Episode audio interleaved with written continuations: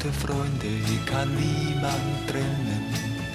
Gute Freunde sind nie allein, weil sie eines im Leben können, füreinander da zu sein. Kann man sagen, was man will, für Freunde in schwierigen Situationen war der Schröder immer da.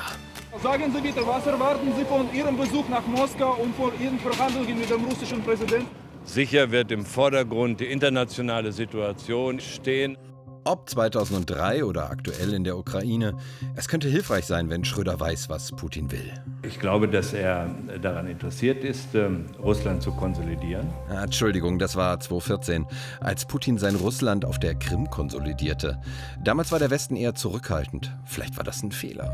Der Westen hat in einigen zentralen Fragen der internationalen Politik schwerwiegende Fehler begangen, mhm.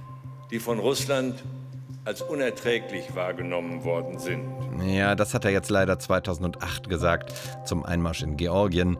Nach Schröders Meinung ein Fehler des Westens? Ich habe gemeint, dass es ähm, in Bezug auf äh, Tschetschenien zu einer differenzierteren Bewertung äh, der Völkergemeinschaft kommen muss.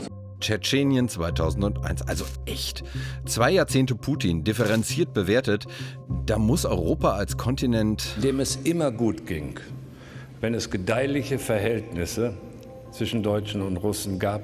Naja, also damals, als Nazi-Außenminister Ribbentrop und Stalin sich gut verstanden, war das nicht direkt ein gutes Zeichen für Europa.